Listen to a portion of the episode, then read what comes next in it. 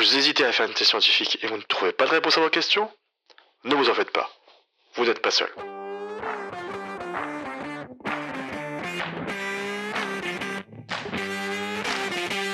Je suis Ronnie Abessidan, doctorant en IA et cybersécurité à Lille, et je vous propose de vous aider dans votre recherche.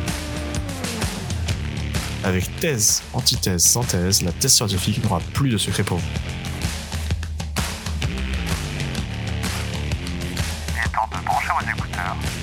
Bientôt démarrer.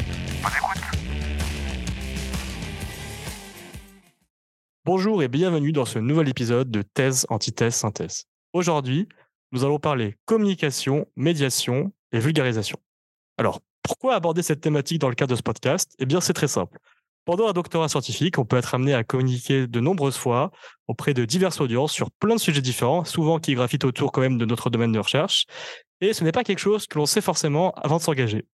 Pourtant, savoir bien communiquer, ça peut vraiment aider et ça peut même se révéler primordial tout au long de cette expérience. Alors, doit-on être un bon communicant avant de commencer une thèse scientifique? Est-ce vraiment si important que ça de développer cette compétence pour une carrière de chercheur? Comment fait-on pour s'améliorer à ce sujet-là au quotidien? Nous allons précisément aborder toutes ces questions pendant cet épisode avec nos invités du jour. Donc, nous avons aujourd'hui deux invités. Et je propose que l'on commence par une présentation rapide de chacun d'entre eux. Donc, je propose qu'on commence par euh, Fred. Est-ce que Fred, tu pourrais te présenter? Oui, bonjour, euh, Ronnie. Euh, bah, euh, peut-être que vous me connaissez déjà. Je suis journaliste euh, scientifique par hasard, euh, et, euh, et la vulgarisation scientifique, c'est quelque chose qui m'intéresse, tout simplement parce que j'ai l'impression que moi, j'ai appris tellement de choses en faisant ce métier que dans le domaine des sciences, qui n'était pas vraiment prévu pour moi au départ bah, ça m'a aidé à comprendre un petit peu plus le monde, et à enlever de ma tête euh, toutes les idées reçues. Et, mais c'est un travail. Et, et, et voilà. Et j'aime faire ce métier et essayer de transmettre euh, des envies de connaître euh, le fonctionnement des choses, que ce soit en physique, en chimie, en, sciences de la Terre, dans tout ce que vous voulez, mais la connaissance, c'est essentiel pour devenir un citoyen un peu éclairé. Quoi.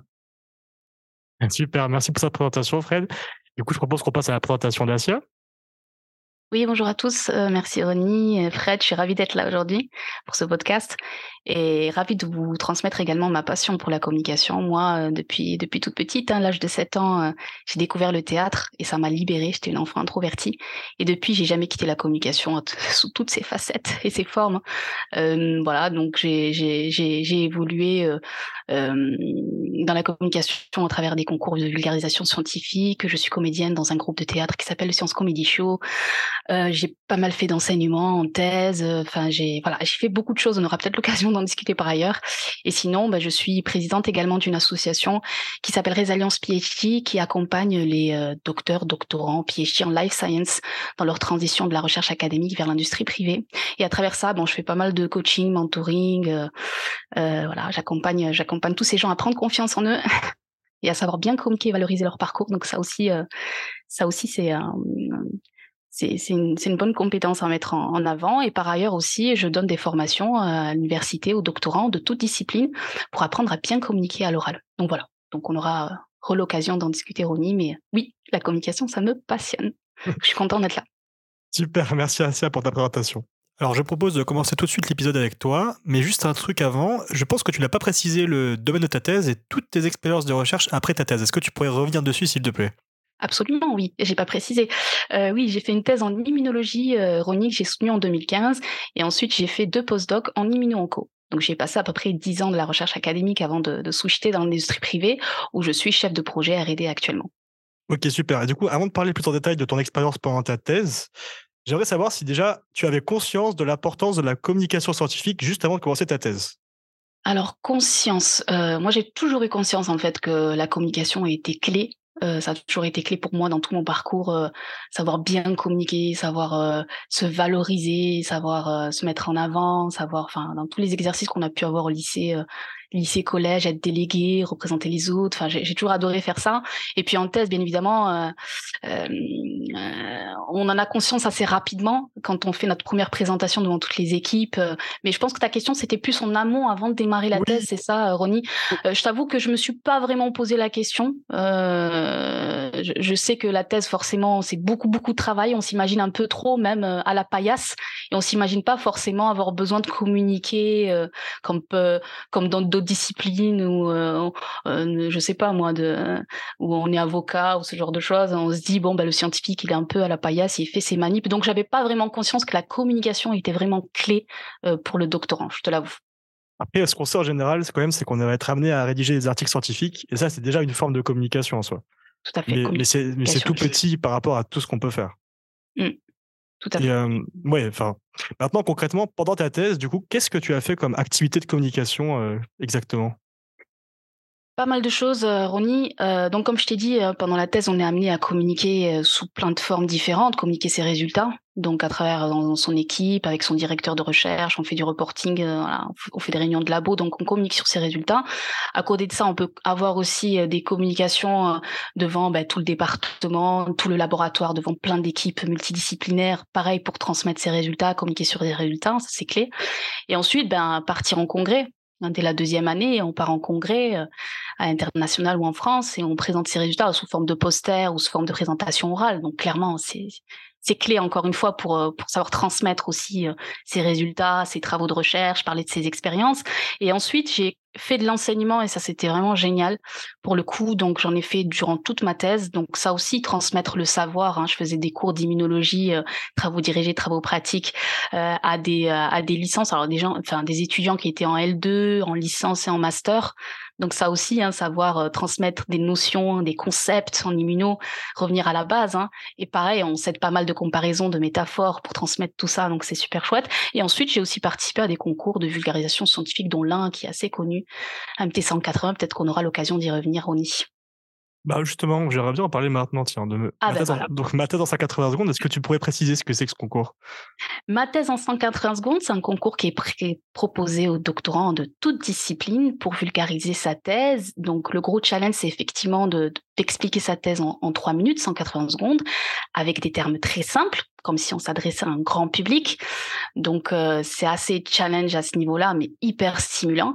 Et puis euh, voilà, en plus de la contrainte euh, du temps, c'est être sûr qu'en trois minutes, on ait le, on est le temps, encore une fois, d'expliquer sa thèse en entier, c'est-à-dire la problématique, l'intérêt, éventuellement l'application de sa thèse, avec des mots très simples, métaphores, comparaisons. On utilise tous les figures de style pour transmettre un, maximum, en si peu de temps, un maximum de, de connaissances.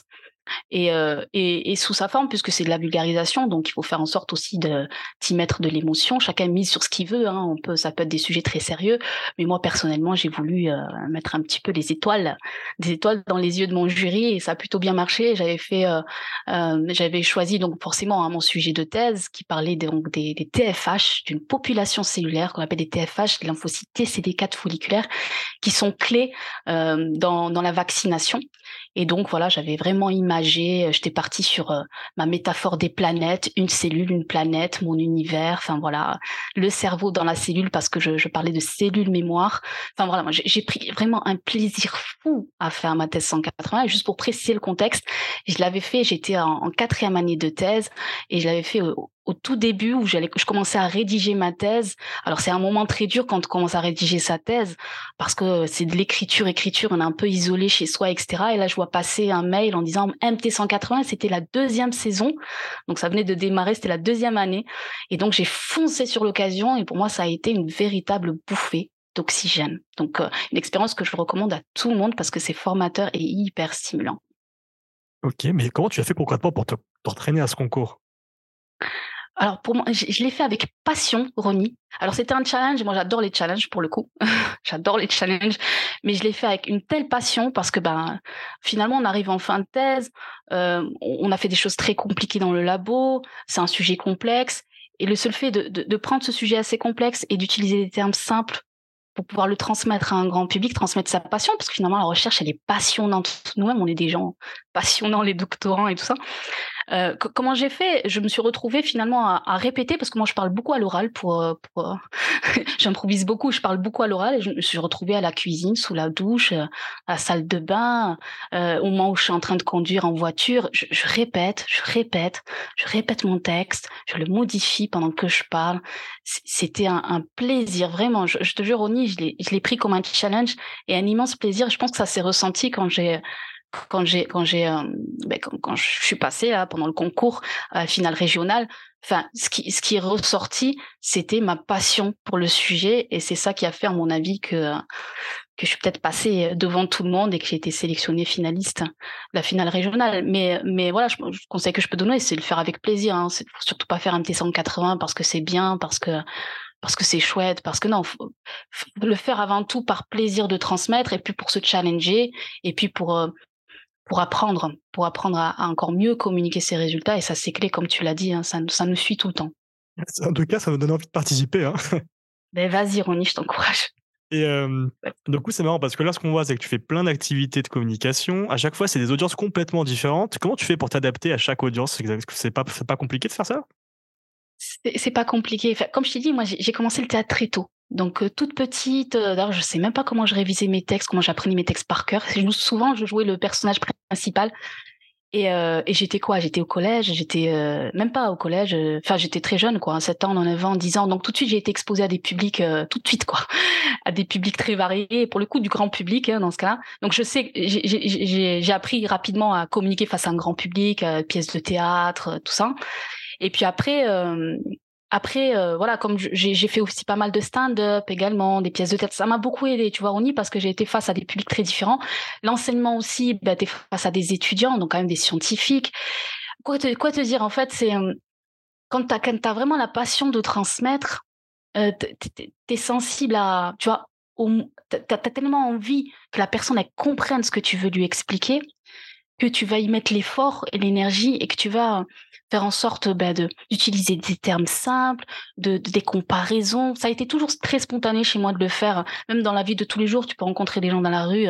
Quand ils te disent qu'est-ce que tu fais dans la vie, sur quoi tu travailles, peut-être amené aussi à vulgariser au max pour que la personne comprenne ce que, ce que tu lui racontes. Donc c'est un exercice qu'on peut faire tout le temps.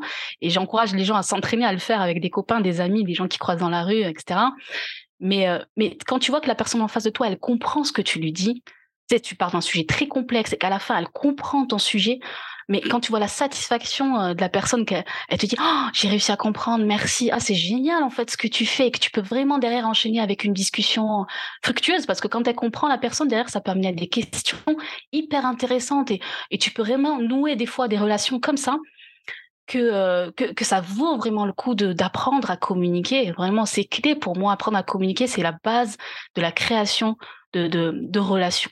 Voilà, c'est la base. Donc, donc, donc, le fruit, il est tellement important qu'on se dit, ça vaut le coup de faire l'effort. Et encore une fois, il y a des, il y a plein de contextes où on peut s'entraîner euh, avec des gens de ta famille, à l'extérieur. Euh, aujourd'hui, on peut facilement créer un podcast comme toi, Ronnie. Bravo, d'ailleurs, belle initiative.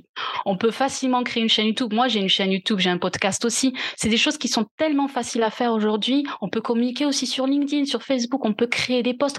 On a tellement d'opportunités aujourd'hui pour communiquer, transmettre qu'on ne peut pas dire que c'est euh, voilà, on peut pas dire qu'il n'y a, y a, pas, des, y a pas des, choses qui sont faites pour, pour nous aider. Quoi. Enfin, faut juste avoir l'envie, le plaisir de partager, mais sinon, il y a tellement d'opportunités possibles. Mais du coup, là, comment tu nous vends la chose? On a l'impression que du coup, si on ne sait pas communiquer, ou si on ne sait pas faire preuve de, de pédagogie, peut-être qu'on ne devrait pas s'engager dans une thèse. Tu en penses quoi de cet argument? Ah non, pas du tout. Pas du tout. Bien au contraire. tu penses que c'est. Je suis désolée si j'ai. non, non, non, mais ce que je veux dire, j'ai eu ce retour-là de, de, personnes qui, hésitent à, poursuivre une thèse parce qu'ils se sentent pas assez pédagogues ou quoi. Et euh, oh, j'aimerais savoir ton avis par rapport à ça, justement. Parce que là, as, mmh. vraiment, comment tu insistes, on voit vraiment que la communication, c'est hyper important. C'est clé. Pour moi, c'est clé. Alors, bien sûr, moi, j'ai des facilités parce que j'ai fait du théâtre et tout ça. Mais j'ai envie de dire à toute personne qui veut faire une thèse, Déjà, un, la thèse, euh, on l'a fait par, euh, par passion, parce que c'est là, on est passionné de science, de recherche. Et bien évidemment, quand on fait des recherches, ça semble logique qu'on veuille les partager, qu'on veuille transmettre du savoir, ça va de soi. Un chercheur, il reste pas dans son labo, il a besoin de transmettre ses recherches. Alors, sous forme de publication, comme tu as dit, hein, rédaction d'articles, bien évidemment, faire connaître ses travaux à travers des publications scientifiques, mais euh, dans des congrès, partout, on a besoin de communiquer euh, dans des événements. euh, la nuit des chercheurs, par exemple, c'est un événement très connu pour pouvoir vulgariser sa thèse. Enfin, j'ai envie de dire, ou bien au contraire, allez vers une thèse si vous avez envie de progresser dans la communication, parce que dans une thèse, il y a tellement d'opportunités possibles pour progresser à l'écrit, dans la rédaction, euh, pour progresser à l'oral dans la transmission de, de savoir, de résultats scientifiques, d'expériences. Ça, on le fait tout le temps euh, avec son équipe, avec son labo, en congrès. Et aussi l'opportunité de faire de l'enseignement, c'est pas donné. Ça aussi, c'est génial parce que ça donne des vocations parfois. Hein. Je veux dire, il y a des gens euh, en faisant de l'enseignement en thèse, ils se découvrent et ils finissent par faire de l'enseignement ensuite à travers des postes de maître de conf ou même des postes d'enseignants, bref, de professeurs. Enfin, voilà, ça peut vraiment révéler une personne et, euh, et moi je dis bien au contraire, si vous n'avez pas trop confiance en vous sur la partie communication et que vous avez envie de la développer, faire une thèse, c'est aussi une très belle opportunité pour ça. Ouais, je suis totalement d'accord là-dessus. D'ailleurs, j'aurais même insisté que ça peut même aider pour la suite, parce que toi, toi qui d'ailleurs gère une agence, euh, donc enfin une association euh, Résilience, pour, Mm. pour, pour mettre des personnes, euh, enfin pour faire en sorte que des doctorants puissent trouver des jobs euh, en entreprise, dans le privé.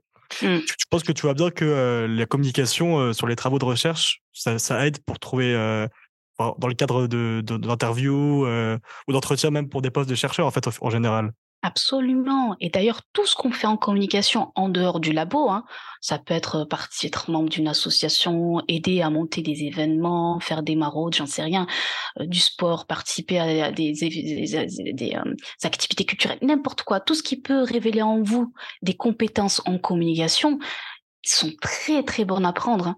Je veux dire, un recruteur aujourd'hui regarde beaucoup ce qu'on appelle des soft skills, c'est-à-dire regarde tout ce que vous faites en dehors du labo. Donc, euh, donc quand vous participez à des concours de vulgarisation, c'est des choses qu'on met dans le CV, ça. Et c'est des choses qu'on valorise en entretien. Donc, ça montre que vous êtes un bon communicant, que vous savez transmettre et vulgariser vos, vos, vos, résultats. Quand vous faites de l'enseignement, ça, vous le, vous, vous le valorisez très bien dans un CV. En plus de votre thèse, en fait, tout ce que vous allez faire autour de la communication est très appréciable. Et aujourd'hui, même de nos jours, la majorité des, métiers aujourd'hui dans le privé, euh, je parle dans le privé parce que je connais bien, nécessitent des gens qui savent communiquer.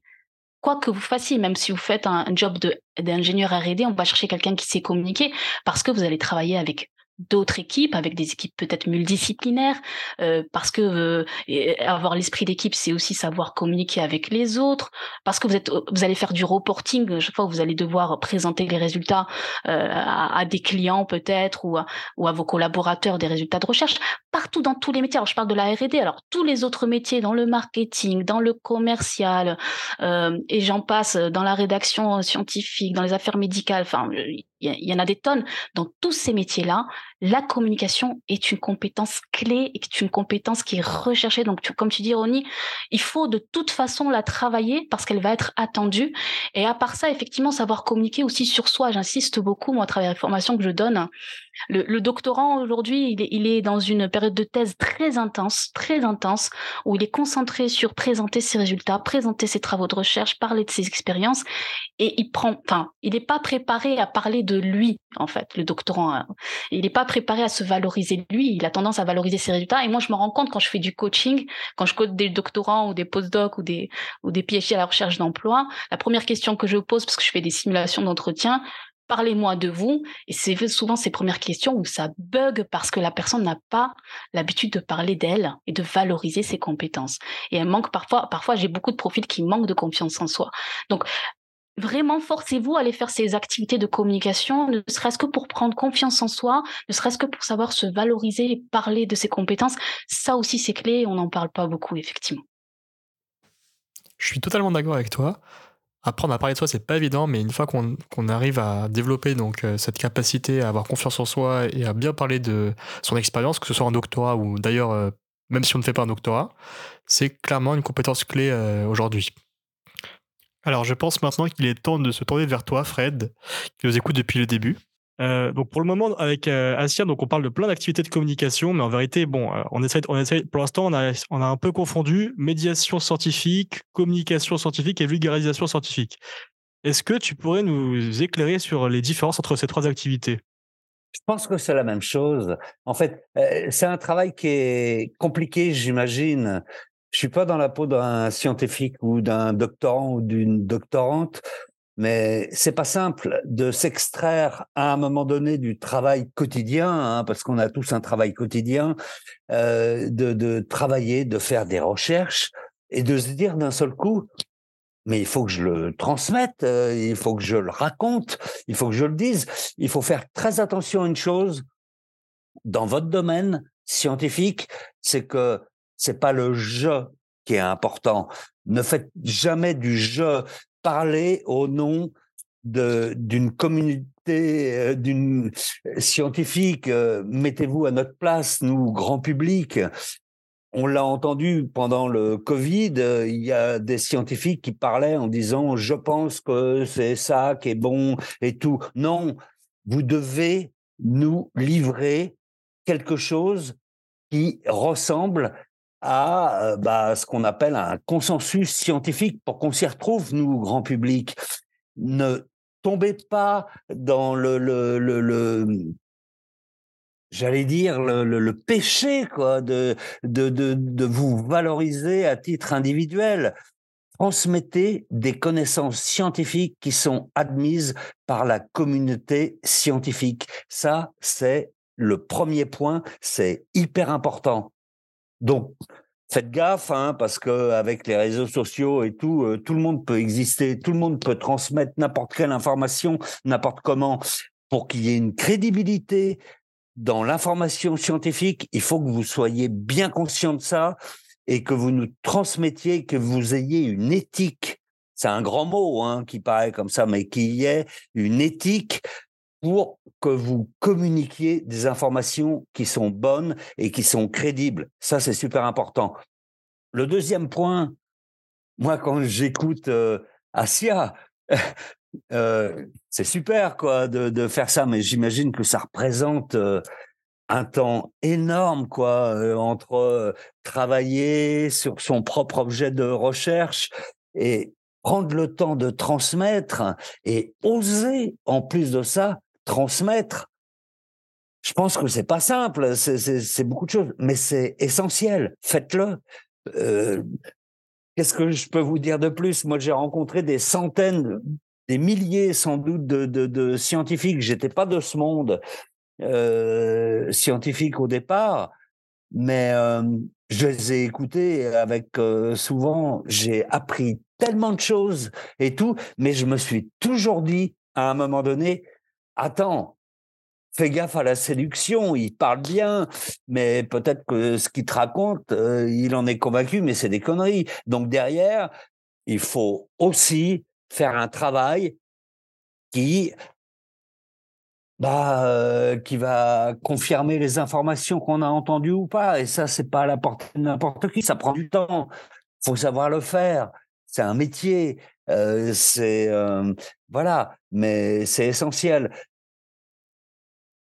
Ce que je voudrais dire quand même, je trouve génial. Vous parlez de ma thèse en 180 secondes et tout je trouve que moi, ce qui me, euh, ce que je trouve génial, c'est le courage de scientifiques, même jeunes scientifiques, de se lancer là-dedans, parce que c'est, j'imagine, un exercice tellement compliqué dans trois minutes raconter un sujet qui qui est en pleine exploration, qui euh, qu'on connaît pas jusqu'au bout des choses, et en plus de ça, ce qui doit être très compliqué, et ça, ils le savent, hein, certains scientifiques depuis longtemps, hein, et encore qui euh, qui sont là, mais on l'a vu, ils se font critiquer, Hubert Reeves, etc. et tout. Il y a plein de scientifiques qui ont fait de la vulgarisation, ils sont critiqués par leurs pairs parce que justement, ils osent à un moment donné utiliser des mots simples pour bah, faire comprendre à tout le monde euh, l'astronomie, la chimie, la physique euh, et tout. Et ça, c'est un vrai courage qu'il faut avoir quand on est scientifique. C'est bah, oser s'exposer aux critiques euh, de des autres, comme ça, voilà. Mais en tout cas, je pense que ça vaut le coup parce que parce que c'est la façon de Asiel l'a dit tout à l'heure, transmettre aussi des vocations, dire bah ouais, c'est peut-être pour toi aussi. c'est toi aussi, tu peux peut-être le faire, ce boulot-là. Faut pas avoir peur. Donc, c'est transmettre. Donc, le travail de scientifique, il est énorme parce qu'évidemment, on attend d'eux euh, qu'ils nous règlent euh, des problèmes euh, dans le domaine de la santé, euh, dans le domaine de... Il y a des domaines dans la science qui sont un peu plus, je mets des guillemets, rêveurs, qui vont être la connaissance de l'univers, par exemple, qui vont être tout ça. Mais c'est pas rêveur, c'est aussi comprendre d'où on vient, comment on est, et, et c'est tout ça. Mais c'est un risque énorme à prendre pour des scientifiques de vulgariser parce que, un, il faut qu'ils acceptent de dire, bah, je dis dans des mots simples à mon papa, ma maman, mon cousin, ma, ma petite copine, mon petit copain, n'importe qui. Ce qui me passionne et ce que j'ai découvert, c'est oser faire ça en trouvant les mots qui vont faire en sorte que l'autre, bah, comprenne un petit peu mieux et c'est un travail qui est qui hyper compliqué. J'imagine que c'est pas simple. Moi je l'encourage hein, forcément. Je dis c'est aujourd'hui c'est vous les scientifiques qui devez prendre le terrain et oser transmettre avec des mots simples bah, ce que vous connaissez et faire abstraction du voisin scientifique qui vous dira ouais mais t'as osé dire ça comme ça alors que c'est pas tout à fait la vérité etc et tout bah ouais tu leur dis bah ouais c'est pas exactement la vérité mais au moins les gens comprennent vous vous rendez compte quand même qu'on est obligé de faire euh, de la formation continue euh, aux portes de l'Assemblée nationale euh, pour former des députés à, ce qu'est le réchauffement climatique. Ouais, il faut le faire, faut y aller. Ok, c'est marrant parce que là, sans vraiment le dire euh, de façon explicite, pour moi, je vois quand même la distinction entre communication, euh, vulgarisation et médiation scientifique. Parce que je vais t'expliquer un peu pour moi comment je vois les choses.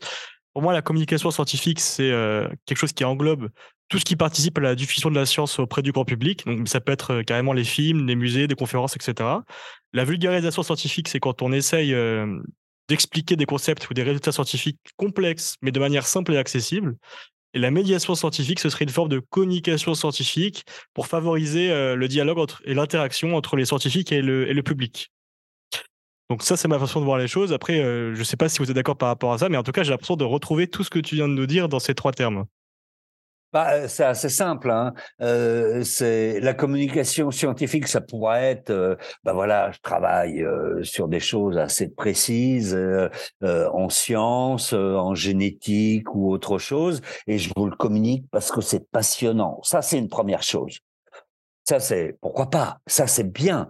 C'est, c'est, je suis passionné par un sujet et je vous le transmets. si ça vous intéresse, vous venez vous y intéresser peut-être euh, plus tard ou maintenant ou n'importe quand, apporter votre euh, connaissance là-dessus. Ça, c'est une chose. Mais moi, pour moi, la connaissance scientifique, on le voit très bien, Aujourd'hui, dans la société dans laquelle on vit, la science, elle est partout. Hein. Elle est dans les énergies, elle est euh, dans les problèmes quotidiens de tout le monde, dans la santé, dans partout. Elle est absolument partout. Et ce qui est important à mon sens, c'est de transmettre le béaba de la science pour que les gens aient au moins une conscience de, de, de, de, de ce qui se passe pour pouvoir bah, tout simplement aller voter. Hein. Euh, tout simplement choisir. Je suis pour ou contre le nucléaire. Il n'y a pas de. Moi, vous savez, hein, euh, j'ai découvert plein de choses et merci euh, grâce à mon métier j'avais forcément des idées préconçues sur des choses pour quelles raisons culturelles euh, des milieux que je fréquentais etc et tout. J'avais des idées préconçues sur des choses. On ne peut pas avoir d'idées préconçues ça n'a pas de sens d'avoir des idées préconçues. Mais ça c'est un travail qu'il faut faire. Donc la seule façon pour s'enrichir, c'est de rencontrer d'autres personnes et discuter. Et l'autre façon aussi de s'enrichir, c'est de rencontrer des personnes qui ont des avis différents, mais de se faire aussi soi-même et d'avoir confiance en soi-même pour utiliser des protocoles euh, de vérification de l'information. Et ça, c'est hyper important. Et ça devrait être, c'est ça qui devrait être enseigné à l'école, euh, partout. Bon, il y a des générations, on les a perdues, euh, elles sont déjà dans le domaine du travail, elles sont déjà dans la recherche de la performance financière ou autre chose, ou, d'existence sociale, euh, voilà, qui sont qui sont des personnes qui sont, à mon avis, perdues. Mais euh, ouais, c'est chez les jeunes qu'il faut envoyer bah, du, de la curiosité. Quoi. Le mot de base, c'est curiosité. Qu'est-ce que il y en a pas d'autre Être curieux, être curieux et savoir s'interroger sur soi-même et, euh, et pas avoir peur aussi de de se tromper, pas avoir peur de reconnaître qu'on se trompe, pas avoir peur de tout ça, quoi. Alors qu'on a foutu la science, on a foutu plein de domaines dans des lieux où euh, bah on considère qu'il faut, il y a que le mot réussite, quoi. Il n'y a pas le mot curiosité qui apparaît. Et c'est un changement hein, qu'il faut faire. Et euh, il est facile à faire. Il n'est pas dur. On va le faire progressivement. On peut le faire progressivement, mais il faut le faire euh, bah, dès l'école, dès le plus jeune âge. C'est le rôle aussi des papas, des mamans, de le faire aussi, d'oublier leurs propres convictions que la réussite sociale, quoi, on n'a que ça dans la bouche. La réussite sociale, la réussite par le fric, on n'a que ça. Il n'y a pas d'autre regard. Et c'est là que vous avez un rôle essentiel, c'est un, transmettre votre propre passion et deux, transmettre des informations qui permettront à ces personnes-là, à ces jeunes-là, qui, vont grandir, de se dire, bah ouais, l'esprit critique, c'est important. C'est ça qu'il faut qu'on transmette, qu'on mette pas seulement le transmettre comme ça euh, euh, dans les mots, il faut qu'on le mette en œuvre, il faut qu'on trouve les solutions pour le faire petit à petit. Et ça, c'est fondamental. Et ce que fait Asia, grâce au théâtre, grâce à plein de choses, ouais, il faut cette ouverture. Moi, j'ai toujours été choqué à l'école qu'on me dise, euh, bah, tu t'intéresses à la littérature ou, au théâtre et tout, mais c'est pas intéressant. Intéresse-toi aux maths. Et on m'a fait une sorte de dichotomie dans la tête entre les sciences et l'art et, euh, la façon de, de, transmettre les choses. Mais les mathématiques, ça va avec le théâtre. Les mathématiques, euh, tout ça, ça va ensemble. Pourquoi on, veut dissocier absolument tout ça? Pourquoi? Parce que ça devrait être un talent à un moment donné, tu devrais être socialement plus reconnu parce que et en plus aujourd'hui les scientifiques sont pas reconnus parce qu'ils travaillent dans des organismes publics. Parce que ils ils sont là bah non si tu travailles moi je fais partie d'une génération où tous les gens autour de moi leurs enfants il faut qu'ils aient fait des grandes écoles de commerce et qui travaillent à l'autre bout du monde pour euh, travailler sur des grandes écoles de commerce. J'aimerais, moi, un jour, avoir une discussion vraiment avec ces enfants-là, savoir comment on les a fait pousser et pourquoi, qui les a fait pousser comme ça. Et je trouve, euh, ça me révolte, vous le sentez très bien, mais euh, c'est révoltant, alors que la science, elle doit être accessible absolument à tout le monde pour euh, non seulement savoir où je vais mettre mon bulletin de vote, mais euh, parce que c'est intellectuellement intéressant quoi de savoir comment marche le monde. Et j'avais une question par rapport à ça d'ailleurs. Donc toi, pour euh, toutes tes émissions scientifiques, tu as dû côtoyer donc plein d'experts scientifiques, mais est-ce qu'ils savaient est-ce qu'ils savaient tous communiquer de façon claire et accessible avec toi? Parce que tu ne viens pas d'une formation scientifique, c'est pas forcément évident non, ils ne le savaient pas, mais ils le font. Et vous savez, euh, juste avant qu'on ait cet échange, Je travaille euh, en ce moment sur un documentaire avec le CEA sur des sujets qui sont liés à euh, euh, l'électronique, plein de choses et tout. On essaye de, de, de, de monter un documentaire autour de ça et tout. Et quand tu prends les sujets les uns à côté des autres, il y a 13 projets scientifiques qui sont liés parfois à la lumière, aux électrons, à différentes choses et tout, qui sont liés euh, bah, à des concepts euh, qui sont quand même euh, nouveaux, à l'intelligence artificielle, à tout ça. Et quand tu prends ce gros paquet que tu as sous les yeux d'un seul coup, tu dis, mais on en fait quoi? Pour raconter une histoire cohérente aux gens et que ça leur apporte quelque chose. Et moi, ce qui me plaît bien, c'est qu'en travaillant avec des scientifiques ont différents âges, hein, différentes générations, ben, ils me renvoient des mails en me disant, parce que je passe mon temps à leur dire, OK, c'est intéressant ce que vous faites, mais comment les gens vont le comprendre?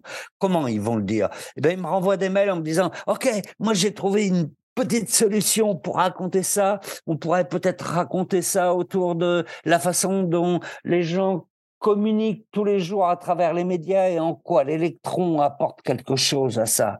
Et là, je me dis, waouh, c'est cool, quoi. Ils ont fait ce travail, ils ont fait cet effort et, euh, et je trouve ça super parce que, parce que ça permet en réalité, à travers quelque chose qui est extrêmement compliqué, qui est de la recherche fondamentale souvent, de ramener ça parce que les gens ont besoin de ramener ça à leur quotidien et ça ramène ça à leur quotidien et il faut ramener au quotidien c'est un prétexte, le quotidien, pour faire découvrir l'intérieur des choses, les choses qui sont beaucoup plus complexes. Et c'est super. Donc, euh, bah moi, euh, qu'est-ce que je peux faire d'autre que d'encourager des, scientifiques, quel que soit leur âge d'ailleurs, à, à communiquer pour euh, nous transmettre euh, ce qu'ils savent. Et puis après, bah faut le faire de façon plus ou moins pointue. Euh, euh, il y a des gens, et c'est bien normal, qui euh, qui vont pas s'intéresser à, à, la rotation de l'électron ou autour d'un truc. C'est normal. Il y a différents niveaux de vulgarisation, il y a différents stades, mais il faut surtout pas exclure la recherche fondamentale de la connaissance pour tout le monde, surtout pas. Ah, justement, j'allais te demander si vulgariser, finalement, c'était pas un peu trop simplifier le discours. Bah, c'est le risque. Hein. Euh, attends, c'est même le risque et c'est même la peur de beaucoup de scientifiques, euh, et je le comprends. Euh, c'est bien sûr que c'est un exercice qui est compliqué. Il faut, nous, c'est toujours ce qu'on a fait depuis le départ. C'est connaître le sujet au maximum, aller jusqu'à la canopée du sujet, quoi. Et après, pour raconter, faut comprendre tout le sujet complètement. Et après, pour raconter l'histoire, en fonction des personnes à qui tu vas t'adresser, tu vas dire je coupe cette branche, j'enlève celle-ci, je là on, va trop loin, là on va les perdre ou euh, c'est ça quoi. Ça dépend du public à qui tu t'adresses à un moment donné. Euh, ce que disait Asia tout à l'heure, euh, euh quand tu es dans une, conférence, tu parles pas de la même façon aux scientifiques quand tu es auprès du grand public. Bon, on en a parlé, il y a une question de courage de faire, mais il y a un moment où bah ouais, il faut savoir s'adapter, il faut savoir à quel public tu t'adresses, mais il faut jamais prendre le public pour des cons et il faut jamais prendre les personnes pour euh, oh bah ils comprendront pas ou quoi que ce soit et c'est là que c'est difficile finalement de faire de la vulgarisation c'est de se dire à un moment donné jusqu'où je vais et jusqu'où euh, et à quel moment, euh, comment on dose les choses? Et c'est un travail, hein. Mais ça, c'est, moi, je l'ai entendu dans les chaînes et je l'ai vu même évoluer dans le temps. C'est pas normal. Normalement, quand on passe des années 90 euh, aux années 2020, euh, tu devrais avoir une perception comment dire, de, euh, de la compréhension, faire confiance dans la compréhension, dans l'intelligence des gens qui va grandissante. Moi, j'ai vu l'inverse.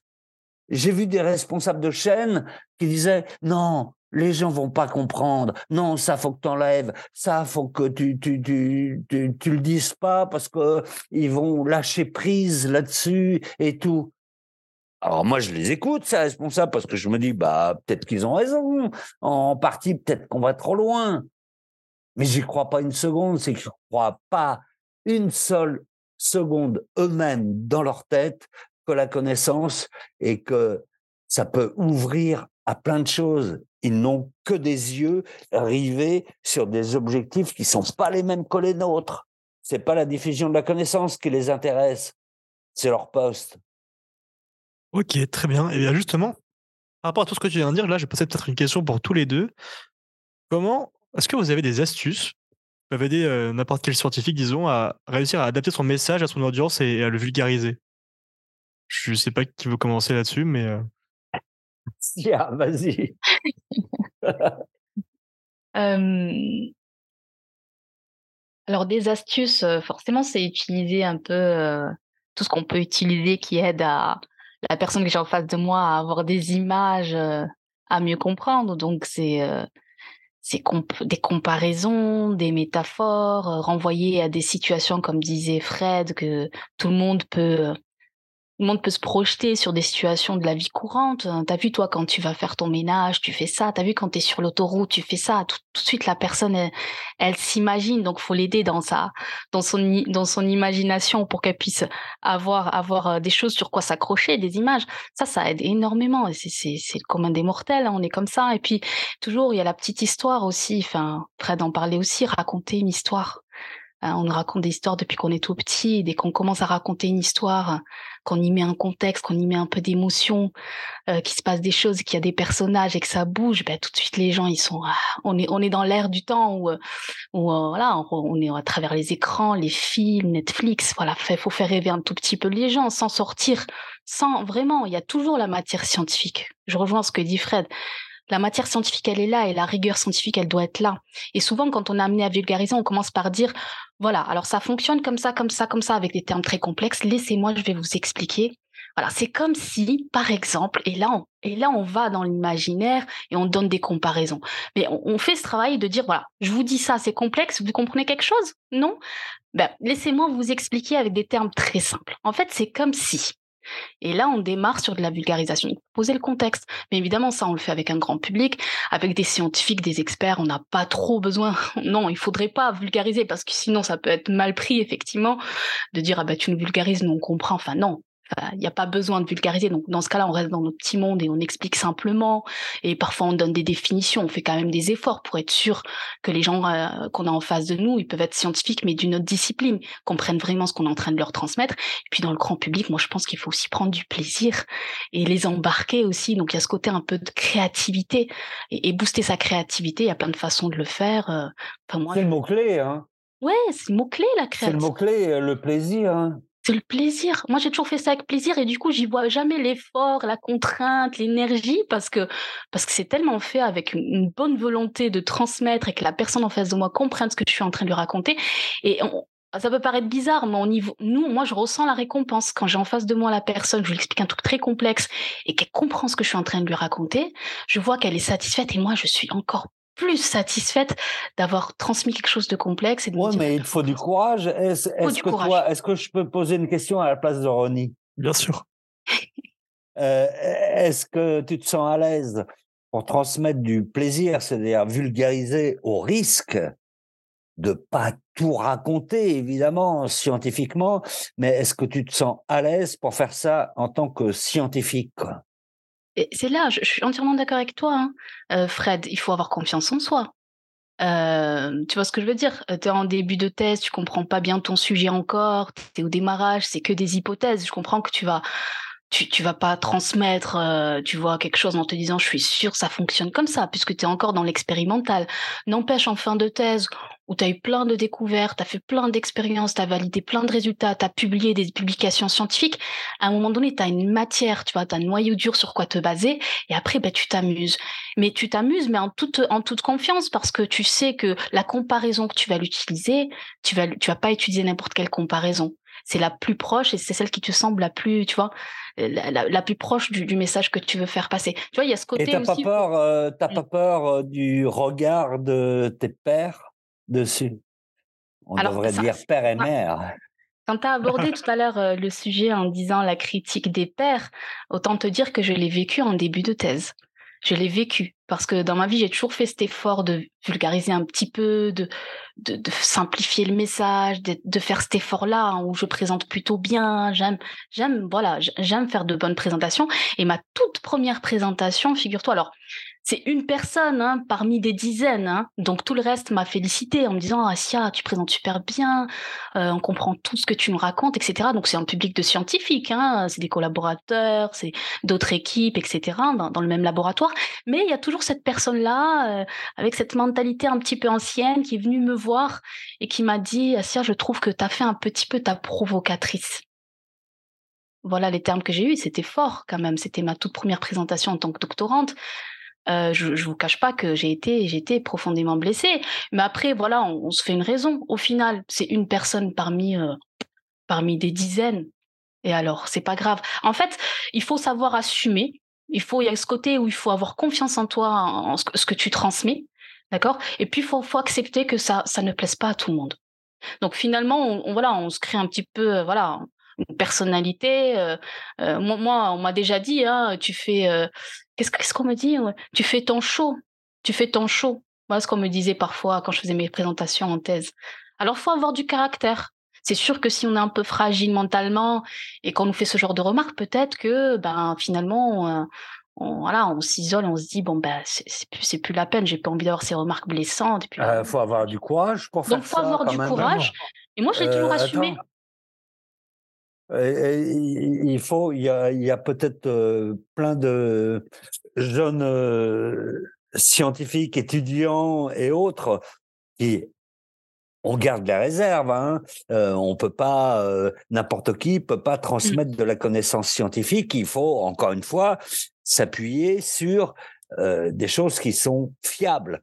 Yes. Mais faut quand même avoir du courage pour euh, quand en face de toi, tu as des responsables de labo. Moi, il y a des questions que j'ai jamais osé poser, mais que j'aimerais bah. poser. C'est euh, savoir qui, combien de, de, de thésards ou autres ont été frustrés parce qu'à un moment donné, c'était le grand chef ou la grande chef du labo qui a signé la communication et qu'ils n'ont pas été reconnus.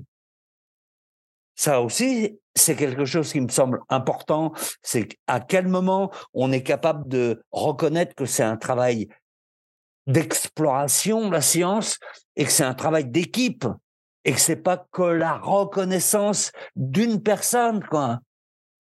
Alors que on vit dans une société, j'y reviens, où c'est toujours la reconnaissance d'une personne. Et si on grimpe au-dessus, c'est la reconnaissance, moi je le connais, par malheureusement expérience actuelle, de voir aussi la reconnaissance de tel ou tel organisme de recherche plus performant que l'autre. On n'en a rien à foutre. Ce qui nous intéresse, c'est de savoir ce qu'on apprend, ce qu'on a pu apprendre. Et vous, au départ, bah, vous vous lancez là-dedans et, et ça va être chaud. Hein. En tout cas, la récompense, elle est, euh, elle pèse plus lourd que, que certains regards ou certaines remarques. Enfin, moi, je, je le vois comme ça, euh, Fred. J'en ai eu des remarques. Mais franchement, à côté du bénéfice qu'on a à transmettre et le plaisir qu'on ressent. il faut bien qu'il y ait des gens autour de toi qui t'accompagnent pour te Oui. dire ouais, vas-y quoi. Oui, ben, il y en a eu et je remercie tous ces gens-là qui m'ont toujours encouragé en me disant, Massir, mais c'est super ce que tu fais. Tu transmets super bien, on comprend bien. Enfin, mes étudiants, pareil à la fac, qui je transmettais, qu'est-ce que j'utilisais des métaphores, des histoires pour, pour leur transmettre. Et ils étaient tellement contents à la fin de comprendre le cours. Mais euh, oui, je pense que la récompense, elle, est, elle, vaut plus. Et ce qu'il y a derrière, le bénéfice, il pèse plus lourd que bah, ces quelques remarques de certains ou ces quelques regards qu'on va peut-être même plus croiser après. Donc voilà, faut penser, il faut avoir ce côté-là de qu'est-ce que je gagne à faire ça Qu'est-ce que je gagne? Moi-même hein, comment C'est pas simple hein, parce que tu sais, moi je te parle dans, dans une situation confortable euh, parce qu'en fait, euh, je suis journaliste, observateur et, euh, mmh. et j'ai appris énormément de choses. C'est une chance, mais je suis pas à ta place. Et, euh, et, ta place, toi, c'est d'être dans ce monde scientifique. Moi, j'ai jamais été dans le monde scientifique, donc euh, mmh, mmh. j'ai jamais eu en face de moi des scientifiques qui m'ont dit euh, "Oh bah non, t'as pas le droit de dire ça aussi simplement et tout." J'ai jamais été confronté à ça, jamais. Mais toi, tu l'es. Et vous, vous l'êtes dans la vulgarisation par rapport au bah, l'écosystème, au milieu dans lequel vous êtes. Et, et ça, euh, j'allais dire, je voudrais pas être à ta, place, quoi.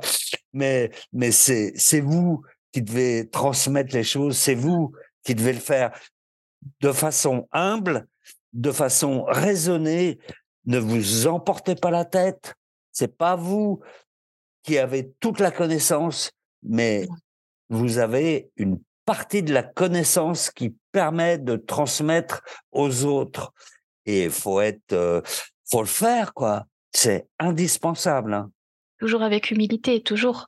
Après, Fred, franchement, même dans notre formation, hein, quand on est en thèse, on nous apprend l'humilité. Quand on transmet nos résultats à des pairs, euh, on doit être rigoureux tout le temps. Moi, je sais qu'on m'interdisait d'utiliser des termes comme je pense que, il se pourrait que. À chaque fois, dans mes présentations, on me forçait à, si je donne une information, je donne une référence, bibliographique. Si je donne une hypothèse, je me repose sur des arguments scientifiques. Et donc, on a grandi dans ça aussi, avec ce niveau d'exigence, il faut pas l'oublier. Dans la recherche, on a un niveau d'exigence qui est très, très élevé. Et donc, peut-être qu'effectivement, venir avec de la vulgarisation à côté, c'est ce contraste qui fait un peu mal pour certains qui ont toujours grandi dans cet univers de, de la science, c'est l'exigence, c'est l'humilité, c'est savoir. Mais garde, mais garde euh, cette exigence euh, de, de, de, pour ça, science, mais accepte. De, de, et c'est là le public. Donc, donc c'est ça, c'est-à-dire qu'on nous on garde notre notre formation, on a été formé comme ça en tant que chercheur avec cette exigence, avec l'esprit critique, avec on a grandi dans ça et en utiliser ces capacités là et, et dans, dans dans la vulgarisation scientifique, ça va ensemble. Moi, quand je fais de la vulgarisation scientifique, je m'impose aussi une rigueur. Comme je disais, j'utilise pas n'importe quelle comparaison ou n'importe quelle métaphore. Je m'impose une rigueur pour m'approcher du le plus possible de la réalité. Donc, donc moi, j'ai pas peur dans le sens où voilà. Pas, Oublie pas une chose essentielle, c'est que quand tu te livres à la vulgarisation scientifique, c'est toi. Oui. C'est toi, c'est toi, Asia, et c'est pas la communauté euh, scientifique. Donc, mmh. tu as la communauté scientifique derrière toi, et tu dois être hyper rigoureuse et, euh, et tu dois être humble par rapport à ça. C'est pas toi, c'est pas toi en tant que personne, mmh. c'est toi en tant que bah si, en tant que personne, bien évidemment, mmh. qui a digéré plein d'informations et qui sait les restituer. Mmh Mais c'est pas toi pour euh, avoir une auréole autour de toi, quoi. Bien sûr, Surtout bien pas. Sûr. Pas du tout. Pas du tout. Après, techniquement, je trouve qu'en thèse, quand même, on a tous un sujet très très particulier, très pointu. Et donc, en fait, qu'on est un peu, peu à peu en garde de l'expertise dans ce sujet-là. Mais en fait, même quand on parle euh, à des scientifiques euh, dans le cadre de conférences, on est forcément amené à vulgariser un tout petit peu euh, pour, que, pour être sûr que tout le monde comprend. Donc en fait, il est peu à peu, dès qu'on change de public, on, on, change de couche de vulgarisation et pour, être, pour, être, sûr d'être compris un maximum. Mais au final, faut pas oublier que quand on travaille tous sur un domaine de recherche très précis, c'est nous qui connaissons le plus possible sur, ce, sur cet aspect-là du domaine. quoi. Je peux me permettre de faire une petite remarque, Ronnie? Oui, pas de souci. Euh, quand on a travaillé ensemble sur la première mission sur l'intelligence artificielle, j'étais assez euh, surpris. On va dire d'une chose, c'est qu'un bon nombre de doctorants euh, qui travaillent, hein, qui sont impliqués, et qui travaillent techniquement, si j'ose dire, je le mets entre guillemets le mot, sur l'intelligence artificielle, ont été eux-mêmes surpris, et c'est ça que j'ai trouvé intéressant dans cette émission. Ils ont été surpris par des questions que posaient les gens sur l'éthique. Et les doctorants eux-mêmes, certains, il me semble, hein, il me semble, se sont pas posé les questions avant. C'est comme si, euh, pour moi, dans ma tête, euh, on disait à Einstein, euh, bah, tu bosses sur un truc euh, super euh, qui est bien, mais tu sais, ça peut faire euh, une bombe.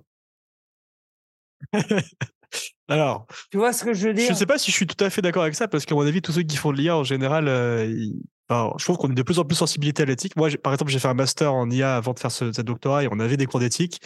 Euh, je sais qu'en en thèse, on a une formation obligatoire sur l'éthique à faire, l'éthique de la recherche en général, donc justement pour pas qu'il y ait ce problème-là.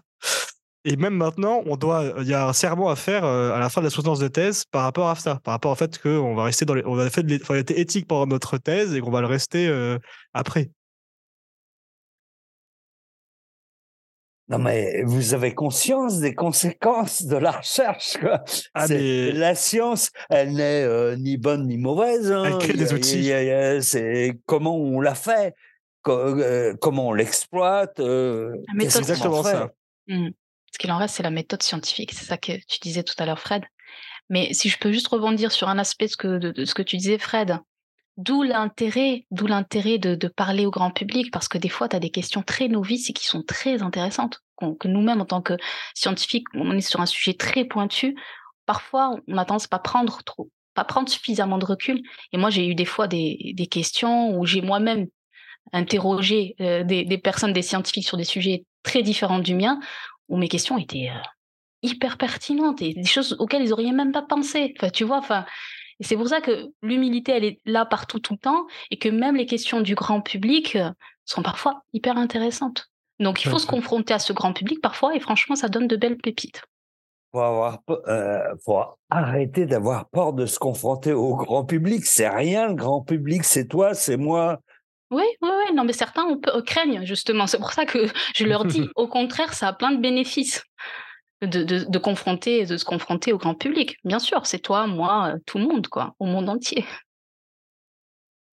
Très bien. Surtout le grand public, on le rencontre dans, dans la vie de tous les jours, euh, comme par exemple les parents, les amis, les petits copains, les petites copines, etc. Euh, Bien sûr. moi, j'aimerais du coup conclure sur les... parce que c'est quand même une belle discussion qu'on a eue là. Je pense qu'on a couvert une tonne de choses. Alors, fait, qu'est-ce qui ressort de l'épisode? On voit que la communication, c'est une compétence qui est essentielle à développer pendant une thèse et même pendant une carrière de chercheur en général, en fait.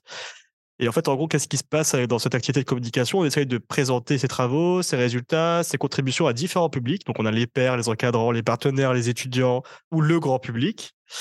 Et en fait, la communication, ça va nous permettre de- justement de valoriser notre recherche, de créer des collaborations, de diffuser nos connaissances et même de susciter l'intérêt pour votre domaine.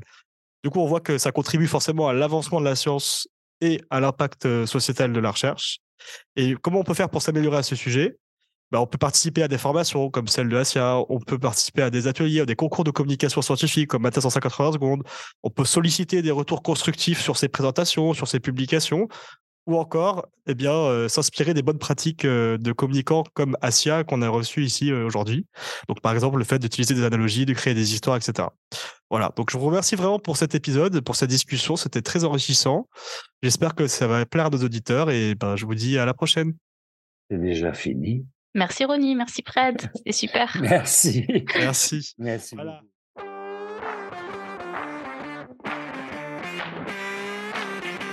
beaucoup. Merci d'être resté jusqu'au bout de cet épisode de Thèse, Antithèse, Synthèse. N'hésitez pas à liker l'épisode s'il vous a plu et à donner des commentaires constructifs pour vous en proposer encore mieux la prochaine fois. Si vous connaissez d'autres personnes qui hésitent à faire une thèse scientifique, n'hésitez pas à leur partager ce podcast.